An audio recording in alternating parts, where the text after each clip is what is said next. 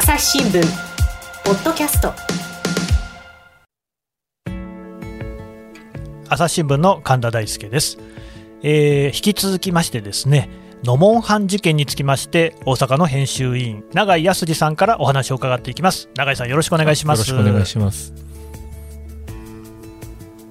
これは手で掘ったものなんですか？手で手だと思います結構兵隊が手で掘るんですよ。だから例えば物資の補給物資の集積所であるとか。で結局上からシートを貼っといて偽装をかけてカムフラージしてで上上空からは見えないんですいうのがあそこあ手榴弾。典型的手榴弾。危ないです。かんないこれ誰ですかね？これはソ連軍の。ソ連軍の？ああこれ未使用ですね。当然ので危ない。安全ピンが見えないから使わない方がいいですよ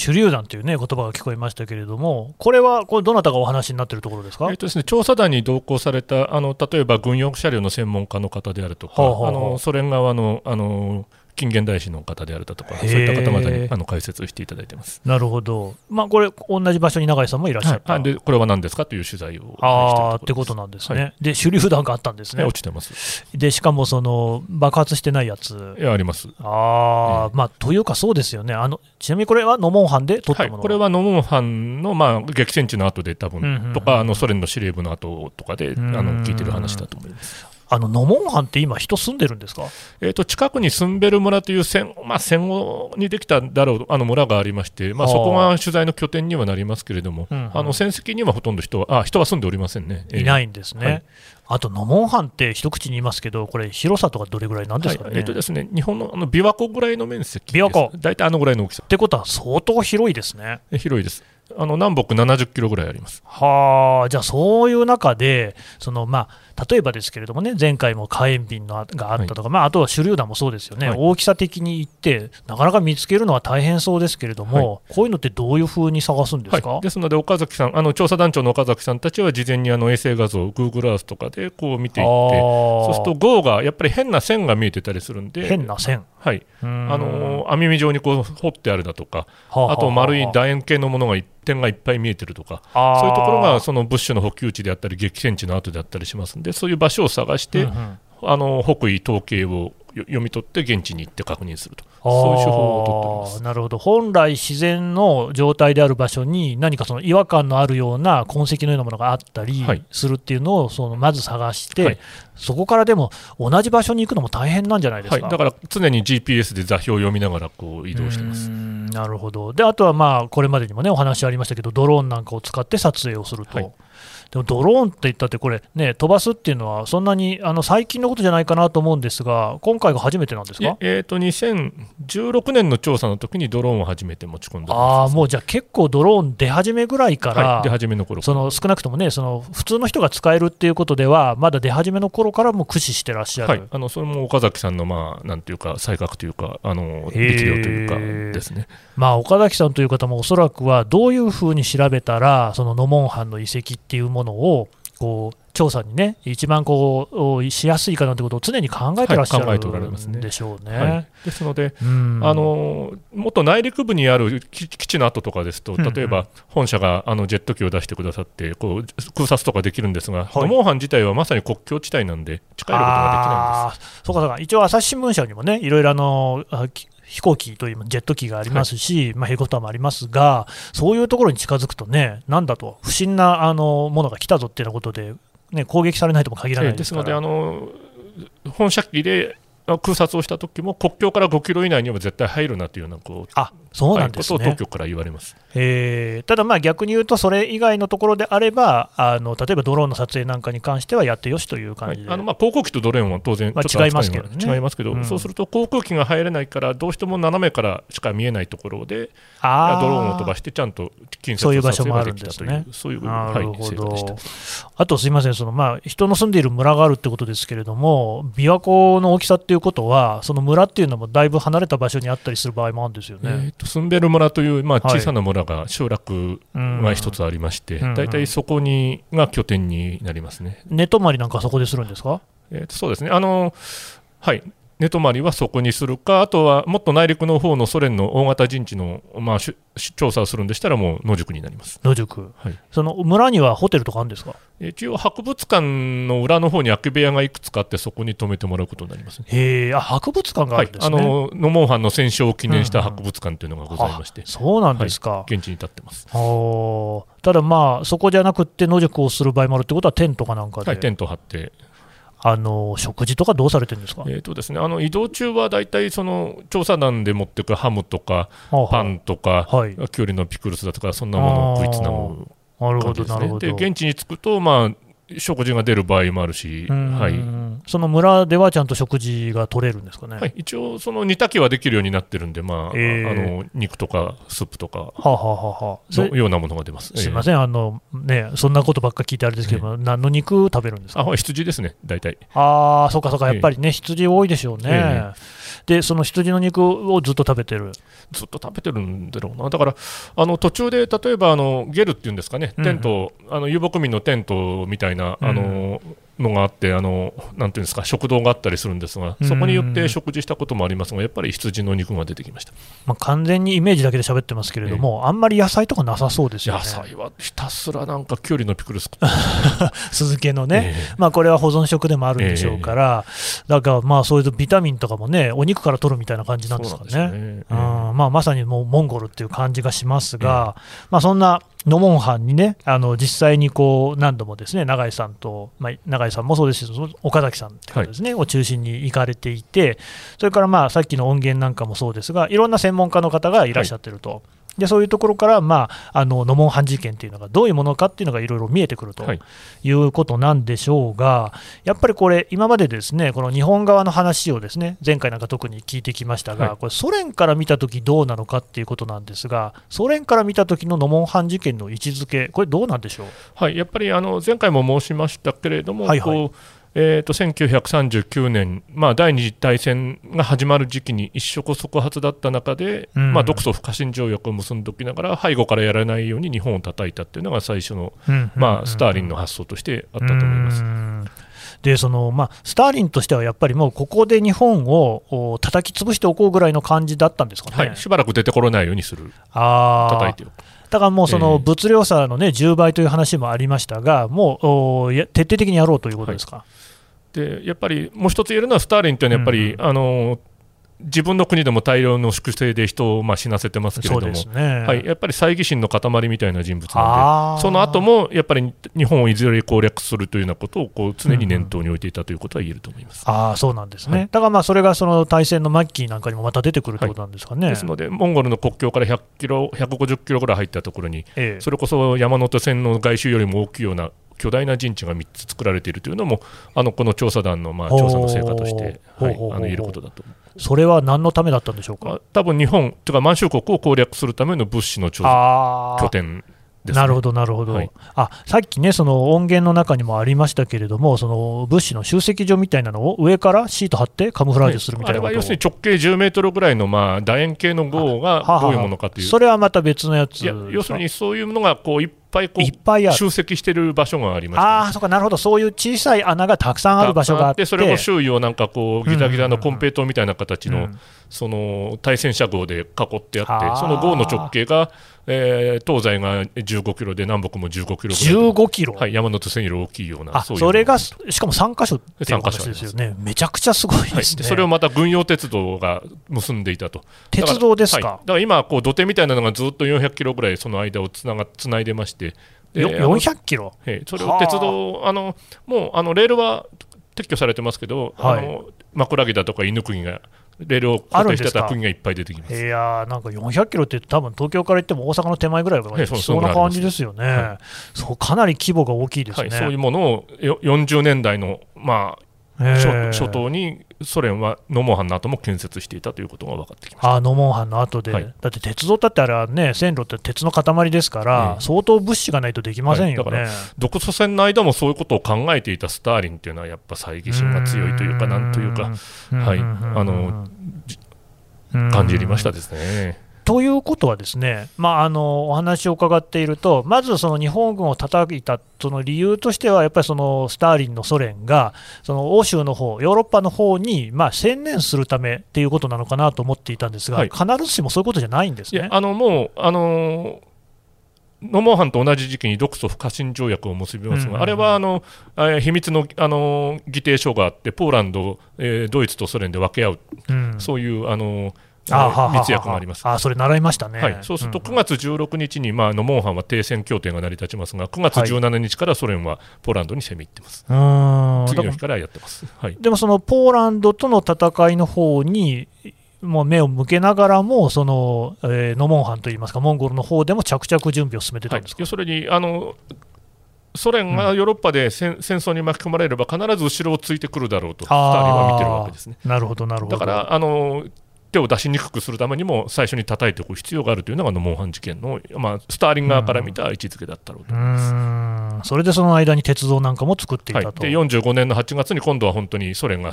まあ、そうですあの満州に攻めてくるわけですがそ、その時のための拠点作りがもう40年代の頭から進んでいたということが言えるあだからそして、まあ、ポツダム宣言なんかにもつながっていくということでしょうから、はい、ということは、その第二大戦の前と後っていうか、まあ、前半と後半といいますか、はい、もう序盤と、ね、最後というか、が、そういうそのもうノモンハン事件と関係しているところで起こっているっていうようなことになるんですよね、まあ、くしくもなんでしょうが、そういうモンゴルの国境紛争がソ連の、そのあソ連にあのヨーロッパの大戦の、まあ、導火線みたいな役割を果たして、で結局、ドイツが負けて、最後残った日本を、うん、じゃあ満州国に攻め入るときに、またそこのすぐ近くのモンゴルの拠点が使われていると。なるほど、つながってるんですね。極めて同じ似通った地域から始まって終わっているということになると思います。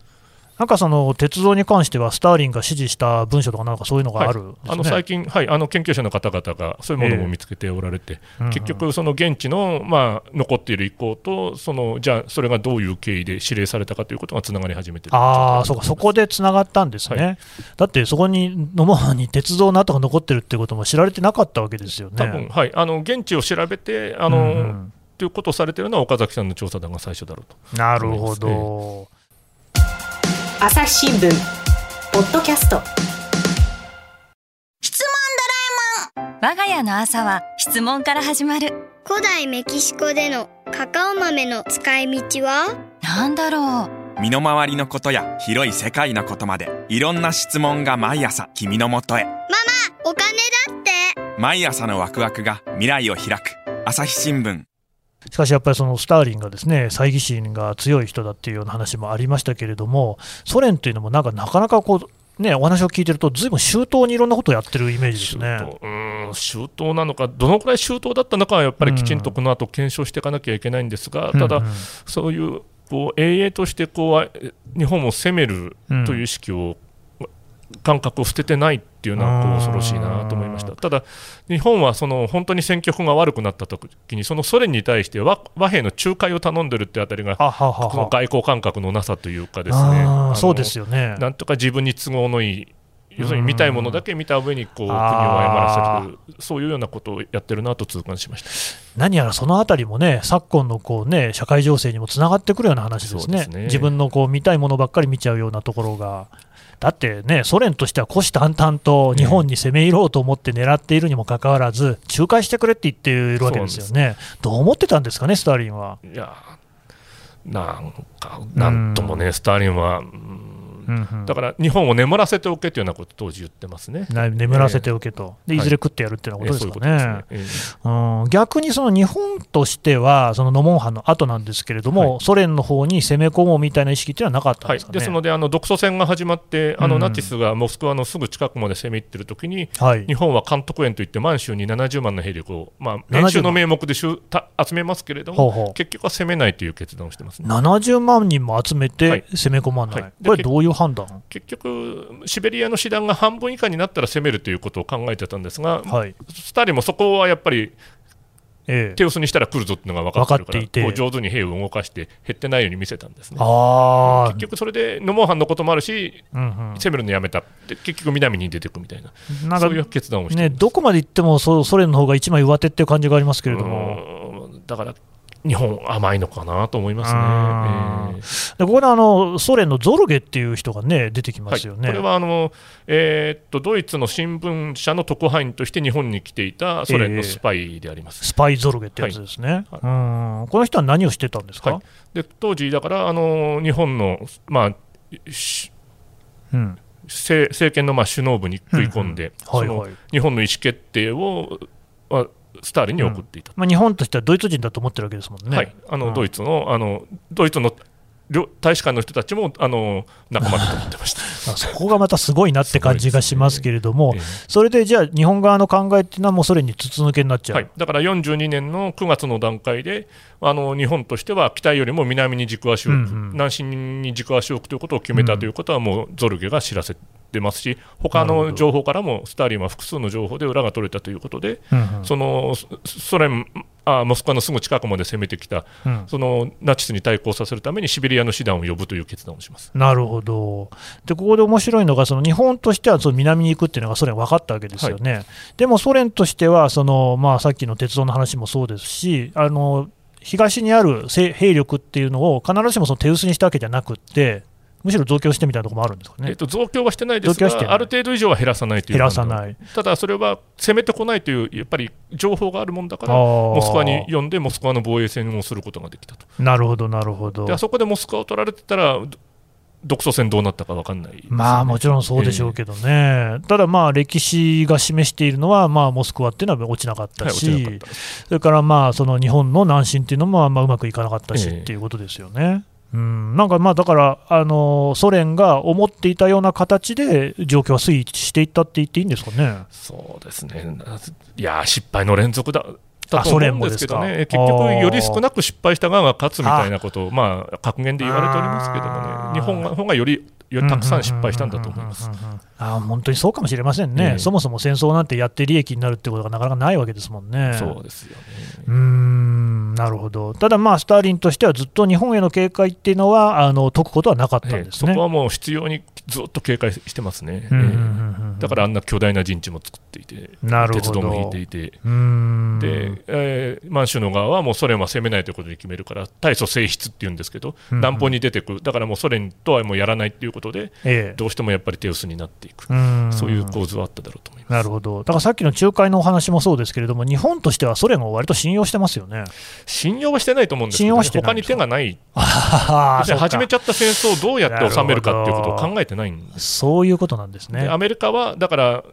日本が勝ってるうちにアメリカの国内で厭戦気分がみなぎってきて、なんとか収束させられるんじゃないかと、そういうことをどうも考えてたみたいなんですけれどただ、パールハーバーが騙し討ちの形になって、そうですね、結局、アメリカ国民みんなの頭にきて。世論が燃え下がっちゃいましたもんね。えー、でそういうだからこうどうやって収めるということを考えずに始めちゃってる、ね、なるほど、えー、なんかそれもね、割とこう現代に通じる話というか、教訓になりそうですけれども、まあ、あのソ連としては満を持してといいますか、その大戦の末期にですね、えー、45年ですか、はい、になってこう日本側にこう攻め入ってくるわけですよね。はい、これっていうのは、もうあのまさにこう狙ったタイミングでってことなんでしょうか？えーと、ですから、えーと、その前のヤルタ会談というところで、ヤルタ会談。はい、あのチャーチルと、えー、ルーズベルトか、とスターリンの会談がありますけれども。これもね、教科書で習った記憶がありますけれども、はい。はい、この段階であの日本、えドイツの降伏から3か月をめどに日本に宣戦布告するという密約が交わされてますね、ただあの、途中でもうアメリカは原爆の開発を進めていて、現状性現状であればもうソ連がなしでも勝てるというような感触にはもう至っているんですけれども、ソ連としてはやっぱりあのその密約で千島とか樺太は、あの領有できるという密約になってますから。あの